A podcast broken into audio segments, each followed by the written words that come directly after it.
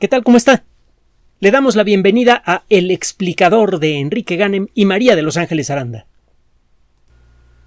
En solo unos años, la física dispersó a principios del siglo XX un montón de fantasías que nadaron en la cabeza de la sociedad humana por siglos. La naturaleza de la materia fue objeto de especulación pues cuando menos desde la Grecia antigua para acá, si más que desde antes. Se hablaba que si de los cuatro elementos, que si la materia estaba hecha de cosas muy chiquitas que no se podían dividir, los átomos, o si estaba hecha de, de otro tipo de esencias. Eh, hubo una época en la que se pensó, por ejemplo, que el fuego era una sustancia y que cuando esa sustancia que se llamaba flogisto abandonaba un objeto, pues se podía ver. Y por eso podía ver usted flamas saliendo de un tronco cuando, cuando ardía. Y eso explicaba por qué los troncos, después de quemarse, eh, quedaban convertidos en una ceniza muy ligera, que pesaba mucho menos que el tronco original. Se le había salido el flojisto.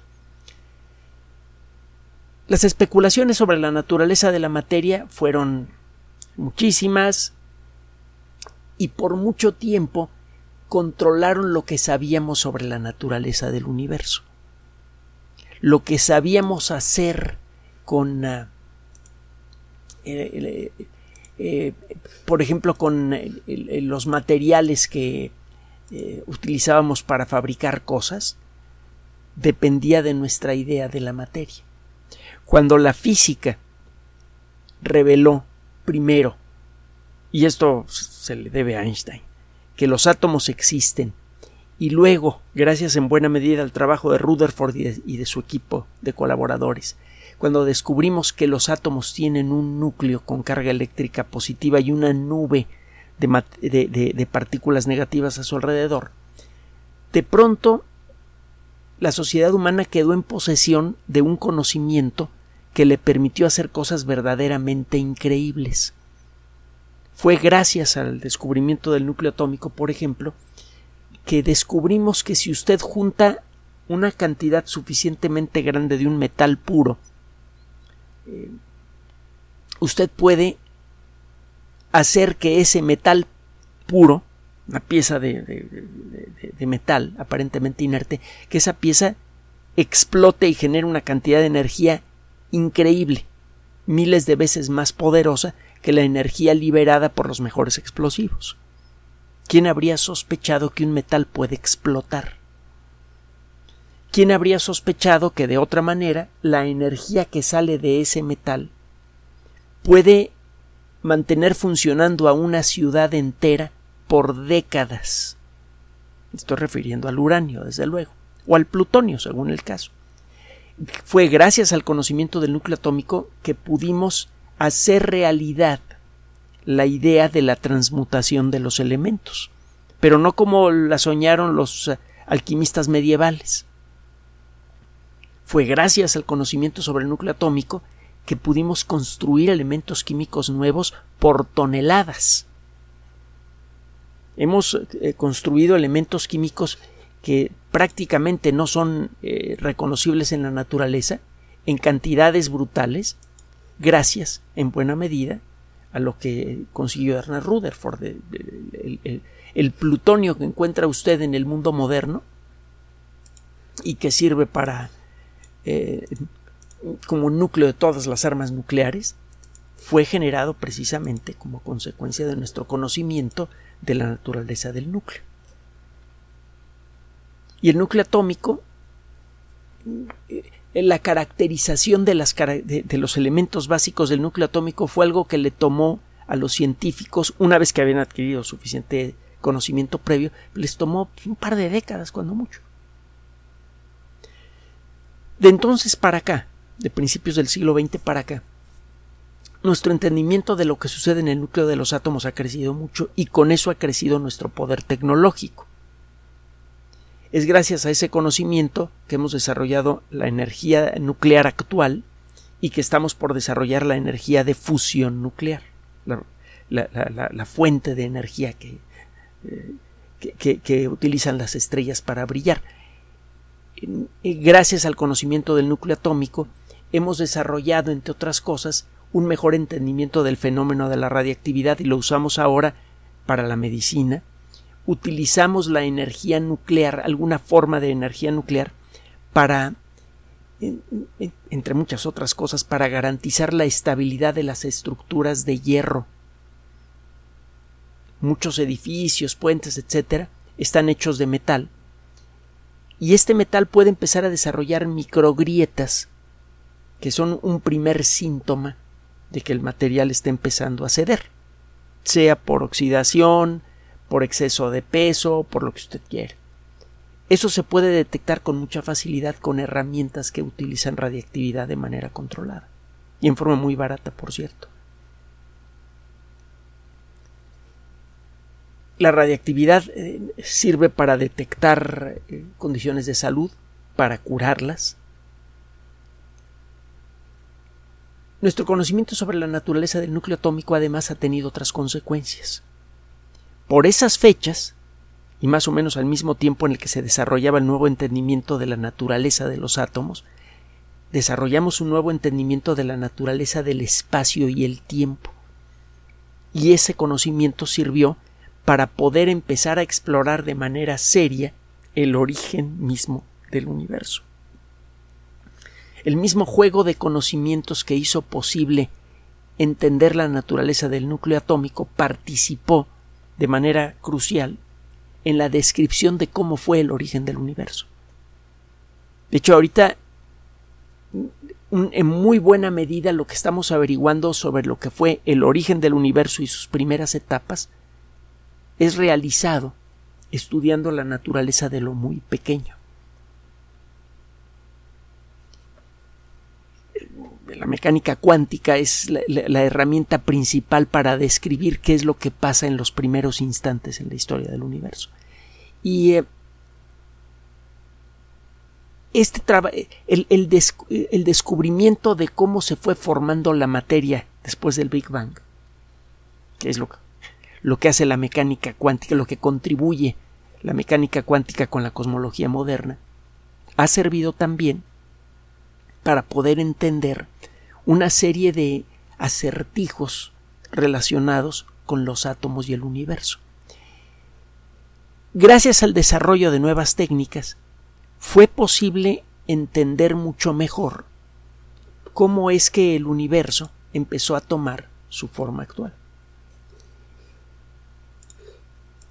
con la ayuda de nuevas técnicas, la, espectroscopía, por ejemplo, que eh, apareció en, forma práctica en el siglo XIX apenas, pudimos empezar a distinguir los, eh, los átomos que existen en, una estrella. Y pudimos, según mejoró esa tecnología, empezar a descubrir cuál es la abundancia relativa de los elementos químicos encontramos que eh, algunos elementos químicos son especialmente abundantes. Por ejemplo, el oxígeno, por ejemplo, el ah, calcio.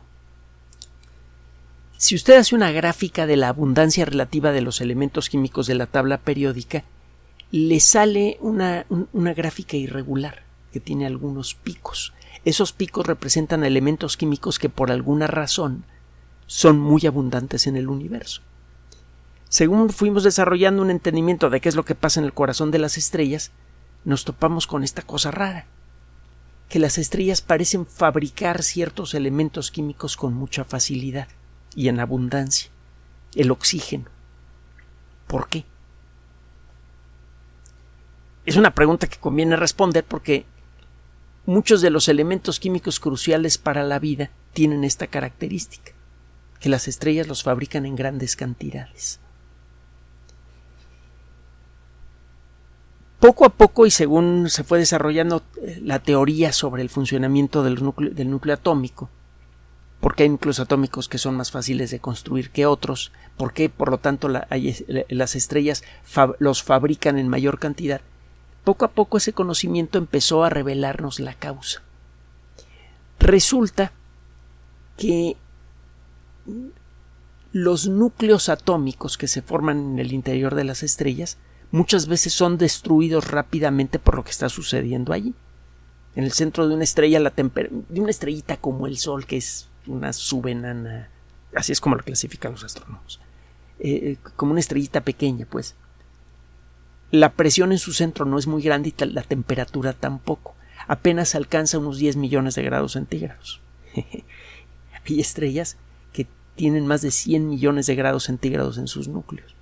Bueno, en estas estrellas se forman elementos químicos y luego son destruidos, cuando menos parcialmente. Solamente aquellos núcleos atómicos que son más estables sobreviven a esto. A la hora de, de, revisar cuáles son los átomos más estables, los núcleos atómicos más estables, los investigadores se dieron cuenta que aquellos núcleos que tienen 2, 8, 20, 28, 50, 82 y 126 partículas son especialmente estables. Ahí le van de nuevo los números a ver si le, le hacen algún sentido. 2, 8, 20, 28, 50, 82, 126. Falta comentarle algo. Si un átomo tiene 8 partículas totales en su núcleo, o tiene 8 de algunas de las dos partículas, protones o neutrones, recuerde que un núcleo atómico, si no nos metemos en demasiados detalles, está hecho de protones y neutrones, cualquier átomo que tenga cualquiera de esas dos características va a tener un núcleo especialmente estable. ¿Por qué?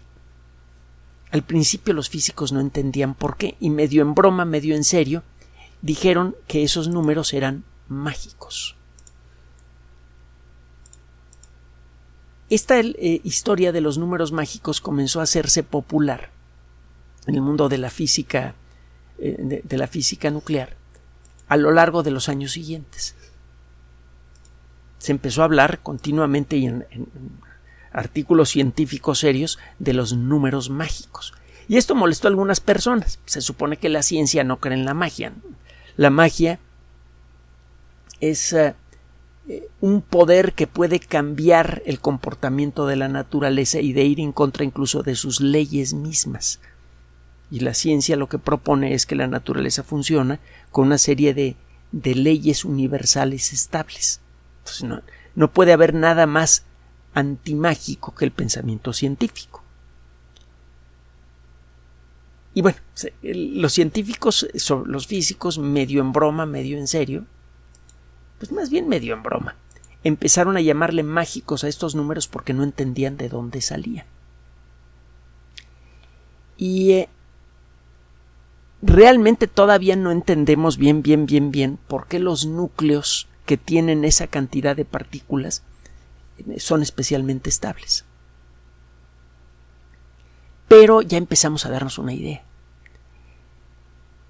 Probablemente se acordará usted, si es que en la escuela le enseñaron esto, porque antes, es, antes sí lo enseñaban, no sé si ahora lo hacen, que los átomos tienen eh, una cubierta de electrones y que estos electrones están dispuestos en capas. La primera capa de, eh, de, electrones que existe alrededor del núcleo de un átomo tiene cuando mucho dos electrones. La siguiente capa, 8. Hay capas que tienen 18 electrones. Esos números 2, 8, 18, 32. Esos números le dicen a usted cuántos electrones caben en una capa alrededor del núcleo atómico sin que los electrones se sientan incómodos. Eh, piense usted en el átomo de oxígeno. El átomo de oxígeno tiene ocho partículas positivas en el núcleo. La primera capa de electrón eh, debe tener, por lo tanto, ocho electrones un átomo de oxígeno normal. Todos los átomos normales tienen la misma cantidad de cargas eléctricas negativas que de positivas. Si el núcleo del oxígeno tiene ocho eh, partículas positivas, debe tener ocho electrones a su alrededor. Y la mecánica cuántica dice que las órbitas, los orbitales eh, eh, de los electrones solamente pueden tener una cierta cantidad de electrones. El primer orbital solamente puede acomodar a dos electrones. La primera capa electrónica alrededor del núcleo atómico solamente tiene dos electrones. La segunda capa, para ser estable, debería tener ocho electrones. En el caso del oxígeno, la segunda capa nada más tiene seis. Un átomo de oxígeno tiene ocho electrones en total, los primeros dos están en la primera capa y la segunda capa queda incompleta porque nada más tiene, tiene seis electrones. Eso explica por qué el oxígeno con facilidad le roba dos electrones de más a cualquier átomo que se deje. El oxígeno le roba electrones a los átomos de hidrógeno hasta completar con ocho electrones su segunda capa electrónica. Eso hace que el átomo de oxígeno quede con dos cargas eléctricas negativas de más. Los átomos de hidrógeno al perder su electrón se quedan con carga eléctrica positiva, las cargas opuestas se atraen, los átomos se pegan y se forma una molécula de agua. El cómo funcionan los electrones una vez que se forma la molécula de agua es otro rollo. El caso es que el descubrimiento de estas características extrañas que al principio nadie podía entender eh, de los átomos, el comportamiento de las capas electrónicas de los átomos explicaba mucha de la química. ¿Por qué los átomos de oxígeno adquieren carga eléctrica negativa con facilidad? ¿Por qué los átomos de hidrógeno ceden sus electrones con facilidad?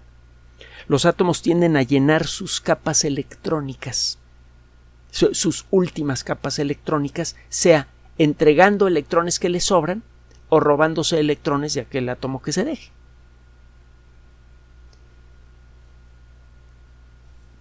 fue necesario esperar al desarrollo avanzado de la mecánica cuántica para empezar a entender por qué ocurre esto.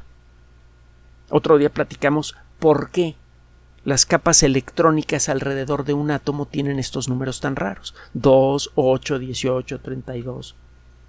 Eso se entiende con base en una serie de principios que fueron descubiertos por la física a lo largo de la primera mitad del siglo XX. Por ejemplo, hay una cosa que se llama el principio de exclusión de Pauli, inventado por Wolfgang Pauli, bueno, propuesto por Wolfgang Pauli, que explica por qué, eh, por ejemplo, la primera capa de electrones de un átomo solamente tiene dos electrones. Bueno, el explicar por qué existen estos números mágicos en los núcleos atómicos se convirtió en un ejercicio importante para la física la mecánica cuántica debería poder explicar por qué los núcleos atómicos tienen eh, son especialmente estables si tienen o dos o tienen ocho o tienen 20, 28, 50, 82 o 126 partículas. Esto empezó a quedar claro cuando se empezaron a estudiar las características de los protones y los neutrones. Así como los electrones se disponen en capas que respetan reglas especiales alrededor del núcleo atómico, los protones y neutrones se distribuyen también en capas en el núcleo atómico. Cuando vemos un dibujo del núcleo atómico en eh, eh, un libro de texto, una cosa así, encontramos que los núcleos atómicos normalmente eh, aparecen como algo parecido a una mora, con un montón de bolitas dispuestas en forma eh, azarosa en el núcleo atómico. Y la realidad es que las partículas que forman el núcleo atómico se distribuyen en capas. Aquellos átomos que tienen su última capa de nucleones llena son estables, son especialmente estables. Durante el complicadísimo y torturadísimo proceso de construcción de núcleos atómicos en el corazón de una estrella, por ejemplo, cuando una estrella explota, se están formando continuamente núcleos atómicos y aquellos núcleos atómicos que están hechos con una cantidad completa de partículas que alcanzan a llenar perfectamente bien su capa exterior con partículas, esos eh, núcleos atómicos soportan mejor el terrible clima que hay en el interior de una supernova. Cuando la estrella termina de explotar, una buena parte de los átomos que se forman en su interior son átomos que tienen núcleos cuya última capa está completamente llena de protones y neutrones. Las partículas que forman los núcleos atómicos se llaman genéricamente nucleones y los dos nucleones básicos son el protón y el neutrón. Le cuento todo esto por lo siguiente. El explicar por qué existen estos números mágicos y por qué tienen esos valores ha sido un verdadero reto para la mecánica cuántica. Un reto que se ha ido cubriendo por etapas. A la hora de ponerse a calcular cómo se deben distribuir siguiendo principios cuánticos los protones y neutrones en el núcleo de un átomo, los físicos llegaron a esta conclusión, que solamente aquellos núcleos cuyas capas exteriores están completas, que no tienen huequitos, eh, cuando, un átomo tiene esa, eh, una última coraza de nucleones perfectamente llena, sin huecos, eh, se vuelve especialmente estable. La teoría que predice qué núcleos atómicos va a ser estable todavía no está completa. A lo largo del siglo XX hemos aprendido a fabricar átomos nuevos, a fabricar elementos químicos nuevos. Tomamos un átomo ya existente y le aventamos protones o neutrones. Sabemos que si lo hacemos con la energía apropiada, esos, esos, esas partículas a la hora de chocar con los núcleos atómicos se van a quedar pegadas a ellos. Si usted toma un átomo de carbono y logra hacer que se le peguen otros dos protones, usted lo va a convertir en oxígeno. El carbono tiene seis protones. Si le logra pegar otros dos, se convierte en un núcleo con ocho protones y todos los átomos que tienen ocho protones los llamamos oxígeno. Usted puede convertir el carbono en oxígeno en un laboratorio. La primera persona en conseguir esto fue Rutherford, por cierto, y le molestó esto porque por mucho tiempo los científicos sintieron que los em, que los alquimistas eran punto menos que payasos. Y cuando Rutherford logró hacer un experimento en donde se demuestra la conversión de un elemento químico a otro, le dijo a su compañero, oye, se, apellidaba Sodi. oye, Sodi, no le digas esto a nadie, van a decir que somos alquimistas. Y lo dijo realmente preocupado. Bueno, a partir de ese momento aprendimos a fabricar núcleos atómicos. Y hemos fabricado núcleos atómicos muy grandes. Si usted tiene un núcleo atómico especialmente grande, un núcleo atómico que tiene muchísimas partículas, ese núcleo se va a volver inestable. Es el caso del uranio, que si tiene demasiados protones su núcleo atómico revienta. Si tiene usted un núcleo atómico que tiene pocos protones y muchos neutrones, algunos neutrones enloquecen, arrojan un electrón y se convierten en protones.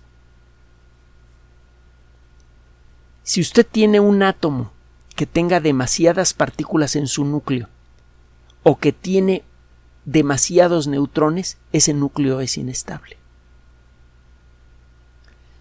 Hemos aprendido a fabricar elementos químicos que van mucho más allá del uranio. El uranio tiene 92, 92 protones en su núcleo. Hemos aprendido a fabricar núcleos atómicos con más de 100 protones en el núcleo. Estos átomos son fabricados en laboratorio y a veces una fracción de segundo pequeñita después revientan. ¿Para qué fabricarlos si revientan inmediatamente? Bueno, porque la mecánica cuántica predice qué características deberían tener esos núcleos y en cuánto tiempo deberían reventar. Usted los fabrica y ve si revientan en el tiempo que la mecánica cuántica dice que deberían reventar. Si hay una diferencia entre lo que predice la mecánica cuántica y lo que pasa en la realidad, ah, eso significa que hay que corregir la mecánica cuántica. Entonces, este tipo de experimentos se vienen haciendo desde hace ya un buen tiempo, entre otras cosas, para ver si las predicciones de la mecánica cuántica son correctas o no. hemos aprendido a fabricar núcleos atómicos muy, muy curiosos. Eh, tiene tiempo que eh, los físicos, entre otras cosas, fabrican átomos de oxígeno que tienen muchos neutrones. Un átomo de oxígeno típico tiene 8 protones y 8 neutrones es un núcleo que tiene 16 partículas en total. Por eso al oxígeno normal le llamamos oxígeno 16. Desde hace algún tiempo los físicos están tratando de fabricar formas de oxígeno que tengan más de 20 partículas totales, 8 protones y un montón de neutrones. Esos núcleos atómicos son inestables. Le decía que si usted tiene demasiados neutrones en un núcleo atómico, alguno o algunos de esos neutrones como que se vuelven locos, arrojan electrones y se vuelven protones. A esto se le llama desintegración beta, porque a, los electrones que salen volando del núcleo atómico se les llamó radiación beta cuando no se sabía qué era.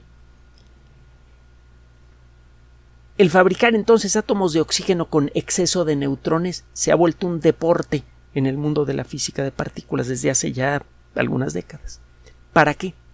Bueno, resulta que el átomo de oxígeno tiene características mágicas. El núcleo del átomo de oxígeno tiene ocho partículas positivas. Por lo que le decía hace rato, un núcleo con ocho partículas positivas debe ser estable. Un núcleo que tenga ocho partículas en total o que tenga ocho protones es estable. Es lo que dice la teoría. El núcleo del átomo de oxígeno tiene ocho partículas positivas. Cuando se fabrica oxígeno en una estrella, los átomos de oxígeno una vez fabricados se quedan así, porque tienen esta característica entre comillas mágica, son muy estables. Y eso explica por qué hay muchísimo oxígeno en todo el universo.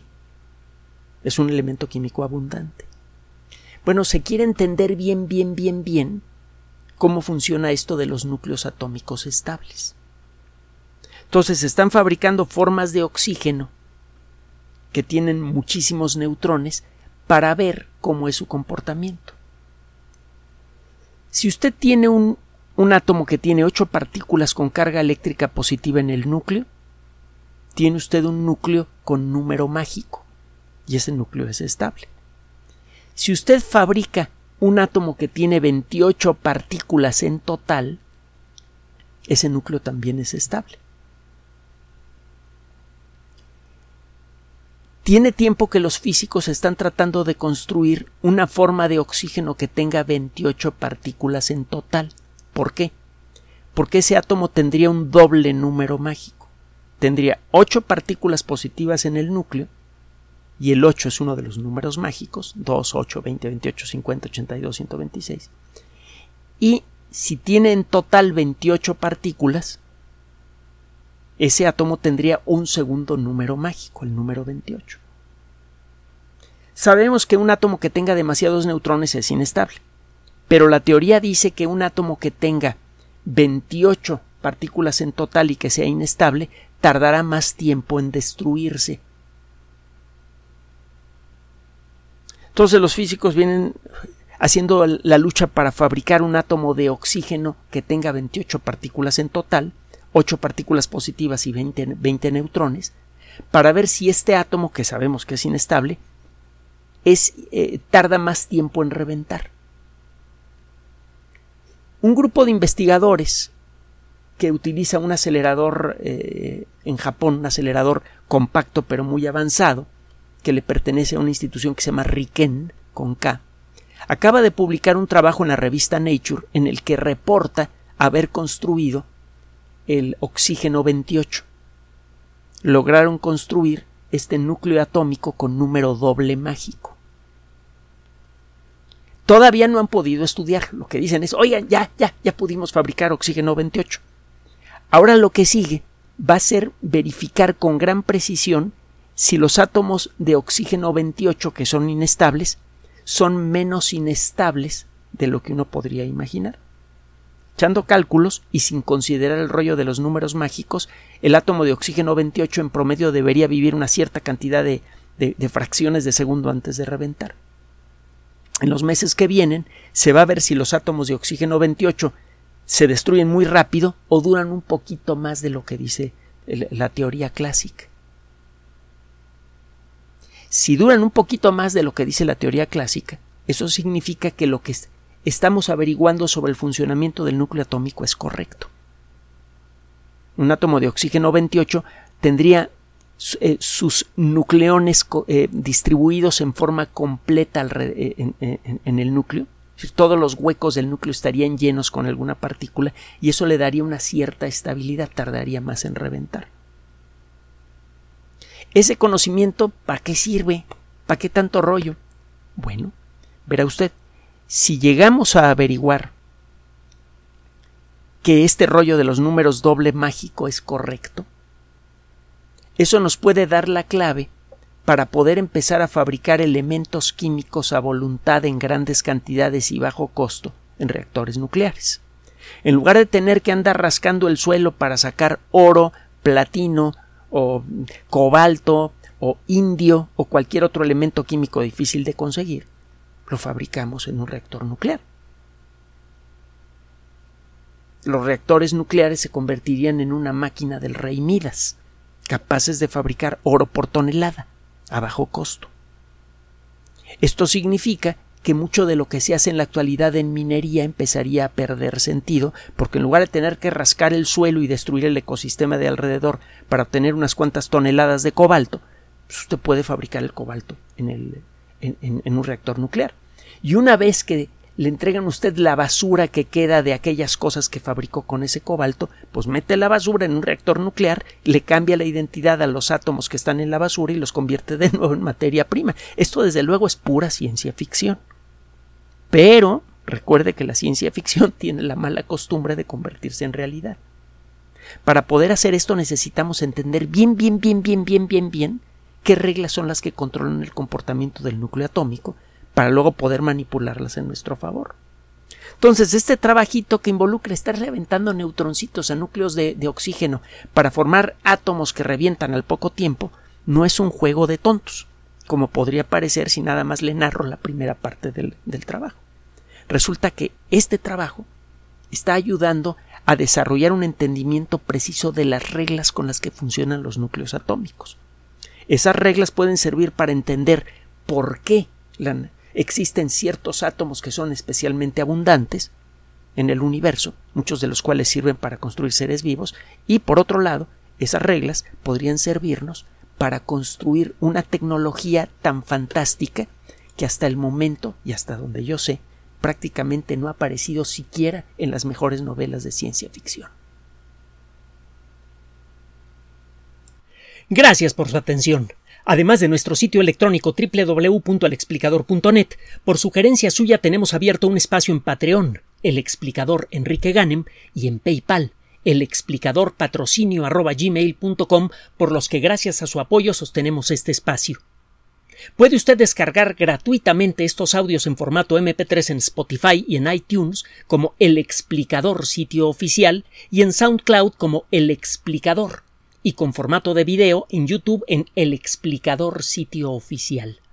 Recuerde nuestras redes sociales de siempre, Twitter Enrique-Ganem y en Facebook Enrique Ganem sitio oficial, El Explicador y los grupos que usted ya conoce.